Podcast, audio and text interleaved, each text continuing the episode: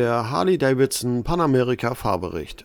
Die Panamerika-Präsentation an einem historischen Ort im Westerburger Land. Harley-Davidson hat zur Europapräsentation der Panamerika 25 von den neuen Harley-Davidson Adventure-Modellen einfliegen lassen.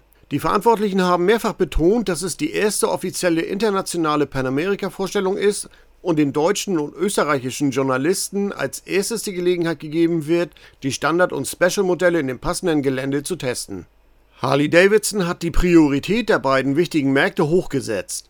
Dass die Panamerika in Deutschland als erstes offiziell vorgestellt wurde, soll ein Zeichen setzen, wie wichtig ihnen die deutschsprachige Kundschaft ist, für die wir am Ende berichten. Ich fand diese Aussage sehr interessant. Im Stöffelpark Industrieerlebnispark feiert die Panamerika ihre offizielle Premiere. Harley-Davidson hat im Westerburger Land den Stöffelpark ausfindig gemacht, ein idealer Ort, um die Panamerika zu testen. Im ersten Moment ist der 140 Hektar große Industrieerlebnispark wohl eher für Geologen gedacht, aber wie es sich später herausstellte, gibt es kaum einen besseren Ort als das historische Basaltabbauwerk. In meiner Fantasie sehe ich direkt die Zusammenhänge. Ein historisches Unternehmen aus Milwaukee lässt sinngemäß aus dem inneren Vulkan das brodelnde Magma emporschießen, auf dem wir die neue Panamerika fahren werden. Denn das Gelände ist voll von Basalt, das bei einem Vulkanausbruch vor Millionen Jahren entstanden ist. Und genauso haben sie sich das vorgestellt. Sie schießen mit der neuen Panamerika wie bei einem Vulkanausbruch in ein neues Segment hinein, machen alles davor gewesene platt und wenn die Vulkanasche sich gelegt hat, fragen sich die Mitbewerber, was ist denn nun passiert? Ob das jetzt meine Fantasie bleiben wird, sagen uns am Ende des Jahres die Zulassungszahlen. Das Kontingent 2021 ist zwar begrenzt, aber die Panamerika wird sich ihren Marktanteil holen und ihr Erfolg wird nur durch geringe Produktionszahlen ausgebremst werden. Harley-Davidson spricht zu der bereits vorhandenen Kundschaft ebenfalls eine komplett neue Zielgruppe an. Das wird in der Zukunft einiges verändern. Was einmal auf einem weißen Blatt Papier angefangen hat, wird in diesem Jahr für reichlich Furore sorgen. Mit dieser Aussage bin ich mir sehr sicher. Der Revolution Max Motor in der Realität. Ich fange jetzt bewusst mit dem neuen Revolution Max Motor an, denn der ist das Herzstück der Panamerika, um den alles andere herumgebaut worden ist. Außerdem wird er in der Zukunft bei Harley Davidson generell eine sehr wichtige Rolle spielen und losgelöst von der bisherigen Kundschaft eine sportlichere Zielgruppe ansprechen. Das wird ebenfalls Auswirkungen auf die Community und die Events haben. Manchmal habe ich jetzt schon das Gefühl, hier treffen zwei unterschiedliche Welten aufeinander. Ein ganz großes Thema ist die variable Ventilsteuerung. Das haben die zwar nicht neu erfunden, aber sehr gut umgesetzt. Der Motor besitzt eine unwahrscheinliche Allrounder-Qualität, das hätte ich so nicht erwartet. Der Revolution Max kann im Regenmodus butterweich laufen und im Sportmodus wird er richtig zornig. Harley Davidson hat den Schwerpunkt darauf gelegt, die Drehmomentübertragung im unteren Drehzahlbereich bei niedrigen Geschwindigkeiten und Fahrten im Gelände durch die Drosselklappensteuerung reibungslos zu realisieren. Im entsprechenden Fahrmodi weiß die Panamerika genau, was jeweils gefordert ist. Der Revolution Max Motor ist anpassungsfähig und genau diese Situation ist mir im Gelände sofort und positiv aufgefallen. Gerade im Gelände ist das sogar eine der wichtigsten Eigenschaften vom Motor. Im aktivierten Geländemodus entsteht ein komplett anderes Fahrverhalten als beispielsweise im Sportmodus. Eine Leistungsbewertung vom Motor geht ab jetzt nur noch in Kombination mit den angegebenen Fahrmodi, denn der kann alles verändern. Es gab jedenfalls trotz der kühlen Temperaturen reichlich angelaufene Krümmer. Harley Davidson hat den zweiten Zylinder etwas weiter nach links versetzt, somit bekommt der hintere Krümmer ein besseres Abgasverhalten und staut beim Abtransport der Gase nicht direkt am Auslass. In der heutigen Zeit können Motortemperaturen ebenfalls durch die Software geregelt werden. Je mehr man im Vorwege über den mechanischen Weg regeln kann, umso besser werden sie sich gedacht haben. Der Revolution Max Motor ist wassergekühlt. Ob Hitze für ihn ein Problem ist, werde ich erst in den Sommermonaten herausfinden können. Der Revolution Max Motor ist eine komplette Neuentwicklung und mit dem Milwaukee 8 nicht zu vergleichen. Er ist kein typischer Langhuber, dreht viel höher, hat weniger Kubik und über die Fahrmodi ein regelbares Motormanagement. Es gibt kaum spürbare Vibrationen, was bei einem Milwaukee 8 noch gewollt war. Was extrem auffällt, ist die Laufruhe und dass er sehr leise ist. Es gibt kein Scheppern oder Rassel. Ich hätte nie erwartet, dass Harley Davidson sowas mal baut. Ob man das gut findet, steht auf einem ganz anderen Blatt Papier, aber sie können es jedenfalls. Panamerika Sportmode. Nur Fliegen ist schöner. Der Motor und die ganze Systematik passen sehr gut zu der Panamerika. Die möglichen Unterschiede sind echt krass. Ich bin im Sportmodus auf die Autobahn rauf, da muss man sich richtig festhalten. Ich habe direkt meine Bauchmuskeln wieder gespürt, besonders am Tag danach. Mein Kollege von Reitwagen aus Österreich hat mit GPS von 100 auf 200 ca. 6,6 Sekunden gemessen. Das ist wirklich heftig. Laut Tacho war bei mir erst bei 2,27 das Ende angesagt. Mit dem Michelin Stollenreifen sind nur 170 km/h zugelassen. Für mehr sind sie ja nun auch nicht gedacht. Wobei ich beiden Reifenversionen ein sehr gutes Fahrverhalten zusprechen kann. Besonders die Straßenversion hat mich auf nasser Fahrbahn sehr überzeugt, was ich bei dem Michelin Scorcher sonst eher nicht bin. Auf trockener Straße macht der Reifen sowieso eine gute Figur, dabei hatten wir nur zwischen 2 bis 5 Grad Außentemperatur. Das wird interessant, wie sich die Kombination von Power und Grip im Langzeittest schlagen wird. Die unterschiedlichen Fahrmodi funktionieren gewaltig. Es wäre zu einfach, nur auf die Leistungsdaten vom Motor zu schauen. Die Zeiten sind mit der Panamerika vorbei. Der Fahrer bekommt jetzt die Möglichkeit, den Charakter vom Motor selbst zu konfigurieren und kann einen Fahrmodi kopieren und neu konfigurieren.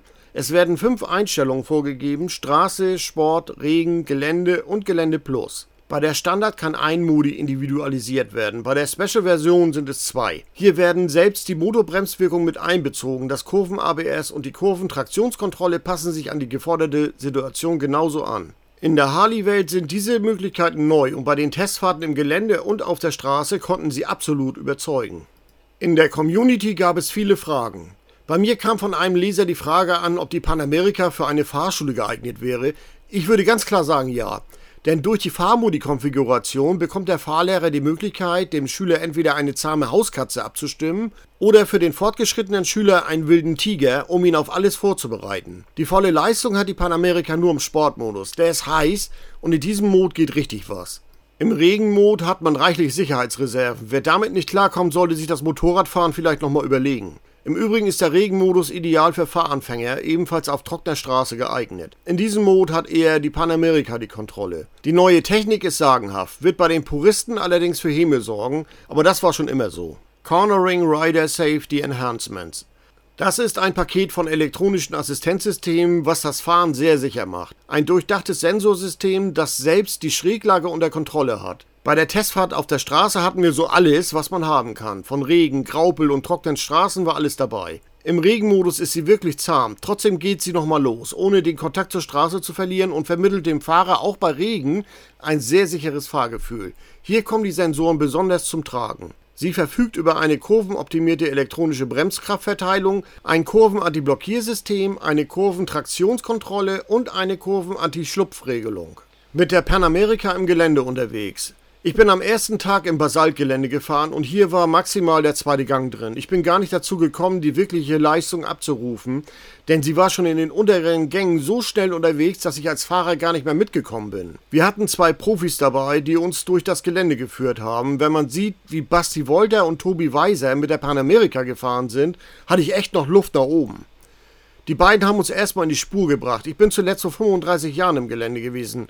Das hat aber wieder Lust auf mehr gemacht. So ein Training mit Profis kann ich jedem nur empfehlen. Das macht echt Laune. Ein klasse Handling im Gelände. Sie kann was. Mir ging es als erstes um die Gewichtsverteilung und das Handling. Im ersten Gang kann man super anhalten und nach einigen Standsekunden langsam wieder losfahren. Wenn man Gleichgewichtsübungen macht oder sich austariert, um einen Hügel hinaufzufahren, zeigt sich die Panamerika von ihrer besten Seite. Die Panamerika wiegt ca. 258 Kilo fahrbereit. Im Gelände merkt man davon nicht wirklich viel. Ihre Gewichtsverteilung ist perfekt. Bei der Entwicklung von neuen Motoren ist immer öfter das Wort Massenzentralisierung zu hören. Auf dem steinigen Basaltgelände gebe ich ihr die Sporen. Im Grunde reichen hier die ersten beiden Gänge locker. Wenn ich den zweiten Gang bis 9000 Umdrehungen hochdrehe, ist nur noch Fliegen schöner. Sie ist brachial und zahm zugleich. Sobald ich am Gastzug drehe, stellt sie ihre Leistung prompt zur Verfügung. Und wenn ich sie abwärts zwischen Steinen hinunter jongliere, arbeitet man mit der Motorbremse und der leicht dosierbaren Brembo-Bremse. Schotter, Sprünge, Wasser und immer voll drauf. Es gab das volle Programm. Es ging durchs Wasser, den Hügel hinauf und wieder runter. Überall lag Schotter in Form von Basalt, was bei einigen Usern, die mir auf Facebook folgten, direkt ein paar Fragen aufgeworfen hat.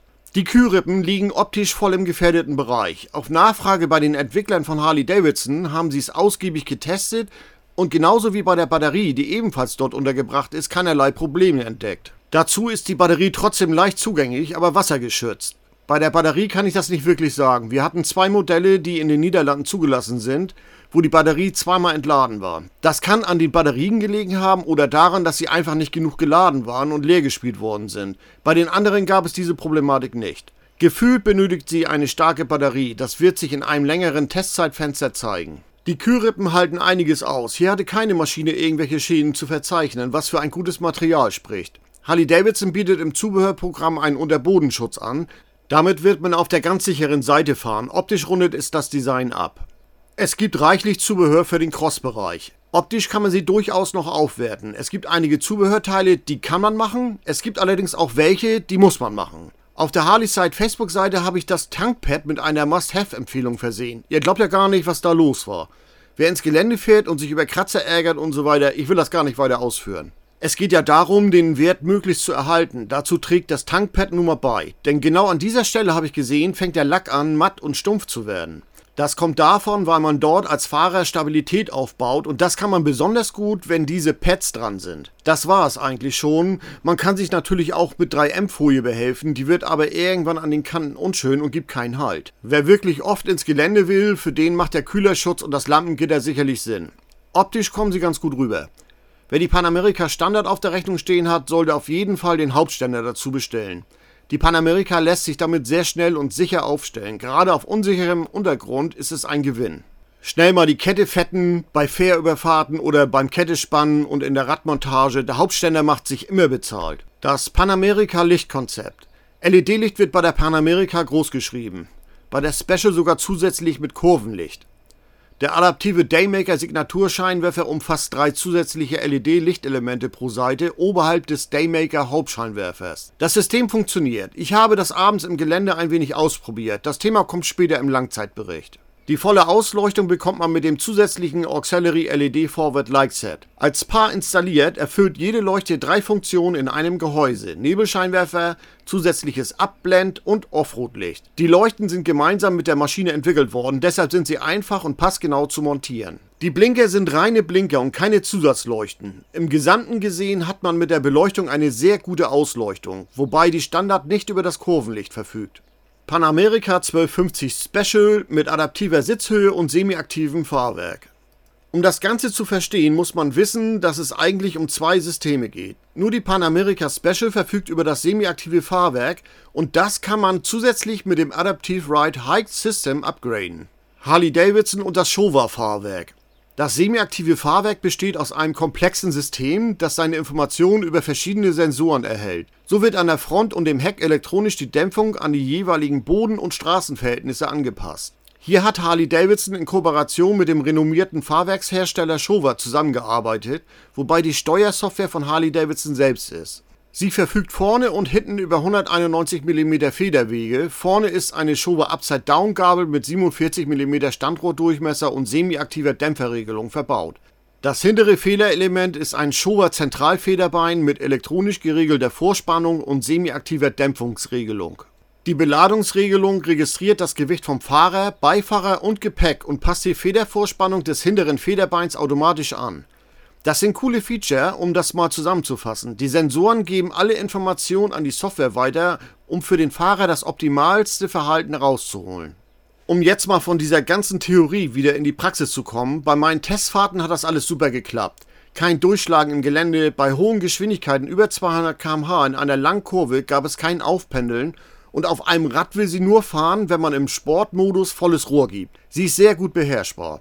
Adaptive Ride Height und jetzt kommen wir mal zum Adaptive Ride Height System, der automatischen Fahrwerksabsenkung. Ich habe es erst überhaupt nicht verstanden, wie das funktioniert und besonders, warum sie in bestimmten Einstellungen nicht das macht, was ich erwartet habe. Es gibt die Möglichkeit, sie über die Menüführung zu deaktivieren, falls man etwas größer sein sollte und dieses Feature nicht benutzen möchte. Ich hatte sie aber nicht deaktiviert und wohl einen Fahrmodus aktiviert, mit dem sie nicht zusammenarbeitet. Wenn man zum Stoppen kommt, fährt sie sehr geschmeidig runter und beim Anfahren wieder hoch. Wenn ich sie abstellen möchte, befinde ich mich im abgesenkten Modus. Wenn ich absteige und nach kurzer Zeit wiederkomme, ist sie hochgefahren. Erst wenn ich auf ihr drauf sitze und den Motor starte, fährt sie sich wieder runter. Das ist der Punkt, wo ich mir einen zusätzlichen Schalter gewünscht hätte, um in dieser Systematik manuell einzugreifen. Möglicherweise ändert sich das in der Zukunft über ein Software-Update, weil es nach meiner Sichtweise sonst widersprüchlich ist. Das betrifft im Grunde nur kleinere Fahrer, denn man muss schon drauf sitzen, sonst passiert nichts. Ich möchte jetzt nicht ausschließen, dass ich alles richtig gemacht habe. Ansonsten funktioniert das schon sehr gut und besonders im Stand bekommen größere Fahrer ein noch besseres Standgefühl. Dazu muss man sagen, Harley Davidson ist hier echt weit vorne. Ich kannte so ein System bisher noch nicht. Und spätestens als der Name Showa gefallen war, habe ich über die Preisansage gestaunt, was ich heute immer noch mache. Dazu muss man sagen, hier ist Harley Davidson echt weit vorne. Ich kannte so ein System bisher noch nicht. Und spätestens als der Name Showa gefallen war, habe ich über die Preisansage gestaunt, was ich heute immer noch mache. Das 6,8 Zoll große Touchscreen Display. Was jetzt ein wenig zu kurz kommt, ist das 6,8 Zoll große Touchscreen-Display. Es ist schwenkbar und gut ablesbar. Erster Unterschied zur Boombox, der Touchscreen ist während der Fahrt nicht per Touch bedienbar und es gibt keine Lautsprecher. Das läuft bei der Panamerika alles via Headset, was sowieso zu empfehlen wäre. Es gibt bereits Helme von Harley Davidson für das Adventure Bike, die sind mit einer Mulde im Inneren auf ein Headset vorbereitet. Ich selbst bin mit dem Harley Davidson Bluetooth Helm Boom Audio Full Face unterwegs gewesen. Hier ist bereits ein System von Sena integriert. Harley Davidson plant wohl in der Zukunft einen weiteren Crosshelm ebenfalls mit einem ähnlichen System wie bei dem Full Face Helm rauszubringen. Ich bin mit dem vorhandenen aber sehr zufrieden. Er verfügt über das Mesh System, um mit anderen Fahrern zu kommunizieren und kann alles Nötige. Er sieht nur nicht wie ein Crosser aus. Im Inneren vom Touchscreen ist so viel los, das bekomme ich in diesem Bericht nicht alles unter.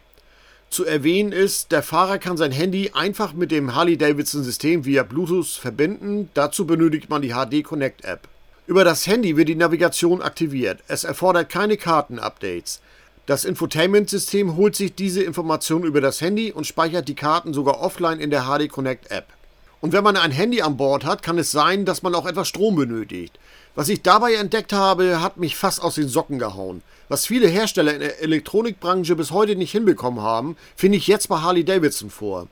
Sie haben einen USB-C-Stecker verbaut. Kaum zu fassen. Damit ist man wirklich up to date, also auf dem neuesten Stand, um mal in der deutschen Sprache zu bleiben. Ich habe mir mein System direkt installiert und es klappte super. Mit der Panamerika auf der Straße unterwegs. Jetzt habe ich sie mit einem ganz anderen Charakter kennengelernt. Zum ersten Mal bin ich im Straßen- und Sportmodus unterwegs. Das ist ja kaum zu glauben, jetzt ist Festhalten angesagt. Bereits ab 2000 Umdrehungen fängt die Musik an zu spielen und sie hört erst bei sagenhaft 9000 Umdrehungen auf. Beim Fahren auf kurvigen Strecken reicht der Straßenmodus vollkommen. Somit sind die Sicherheitssysteme voll aktiv, falls es mal sein muss. Der Sportmodus bedeutet auch Sport für den Fahrer. Auf der Autobahn jedoch hat der Sportmodus seinen Auftritt. Festhalten und los. Ich muss mir immer wieder sagen, dass ich auf einer Endure sitze. Dazu noch auf einer von Harley und der digitale Tacho marschiert mit mir auf 227 km/h. Das war echt ein Erlebnis. Für mich jetzt nicht wirklich was Neues, aber in Verbindung mit der Panamerika auf jeden Fall. Ich hatte teilweise das Gefühl, auf einem Brenner zu sitzen. Aber klar, sie hat 1250 Kubik, 128 Newtonmeter und 152 PS. Da geht was. Ich möchte nicht wissen, was mit ihr los ist, wenn sie ein fachmännisches Mapping erfährt. Ob sie das auf Dauer aushält und wie die Langstreckentauglichkeit ist, das wird erst mit dem wirklichen längeren Test in Erfahrung zu bringen sein. Das Fahrverhalten mit Gepäck, der Verbrauch und was ist nach 5 Stunden Autobahnfahrt? Wie komfortabel ist der Sitz wirklich? So war der super, aber auf der langen Strecke werden die Karten neu gemischt. Das Harley-Side-Fazit. Man sagt immer, der erste Eindruck zählt. Der erste Wow-Effekt war bei mir immer noch die Preisansage. Keiner hat damit gerechnet, dass sie überhaupt unter 20.000 Euro landen wird. In dem Fall verzeihe ich ihr direkt ein paar Schwächen, die mir aufgefallen sind. Der Lenkungsdämpfer bei der Special. Nur sie hat einen und der war in der Lage, mich total zu irritieren. Im Gelände wollte ich das Vorderrad immer seinen Weg laufen lassen und er drückte immer leicht zurück. Die Entwickler haben gesagt, er wurde extra für das Gelände gebaut, damit es keine harten Rückschläge gibt. Im Gespräch mit Kollegen habe ich herausgefunden, dass die Meinungen tatsächlich gespalten sind. Es gab Fürsprecher, also ist das wohl eher eine sehr individuelle Ansicht.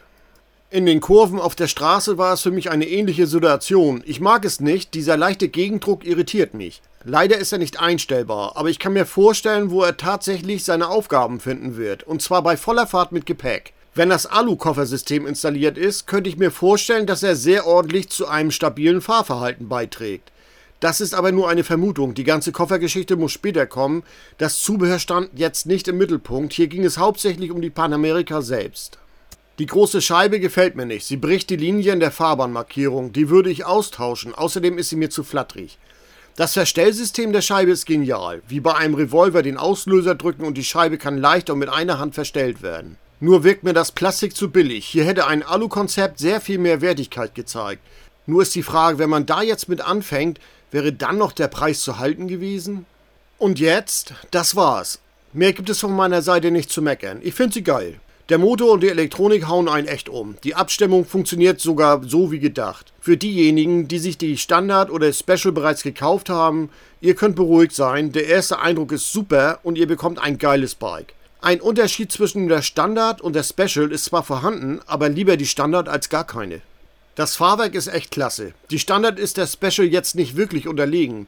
Durch weniger Zubehör wiegt sie weniger und ist etwas purer. Meine Empfehlung wäre aber trotzdem die Special. Sie hat mich einfach überzeugt. Dazu muss ich erwähnen, dass ich sie auch mehr gefahren bin. Für mich wären die Griffheizung, der Hauptständer und das Fahrwerk wichtig. Ansonsten bin ich mir sicher, dass beide Modelle zukünftig oft auf unseren Straßen zu sehen sein werden. Denn sie hat saumäßig viel Spaß gemacht. Daumen hoch! Alle weiteren Informationen findet ihr natürlich auf der Harley-Seite. Ich habe extra einen Bereich für die Panamerika für euch eingerichtet, in dem ihr alle weiteren und auch zukünftigen Informationen über die Panamerika finden könnt. Musik